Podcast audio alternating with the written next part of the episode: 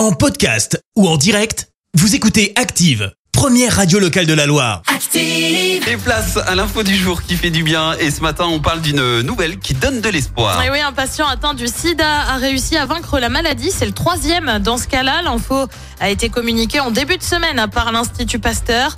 Il s'agit d'un Allemand de 53 ans qui a bénéficié d'une greffe de moelle osseuse avec un gène qui combat le sida. Et quatre ans après la greffe, eh bien, il ne porte plus de traces du virus dans son corps.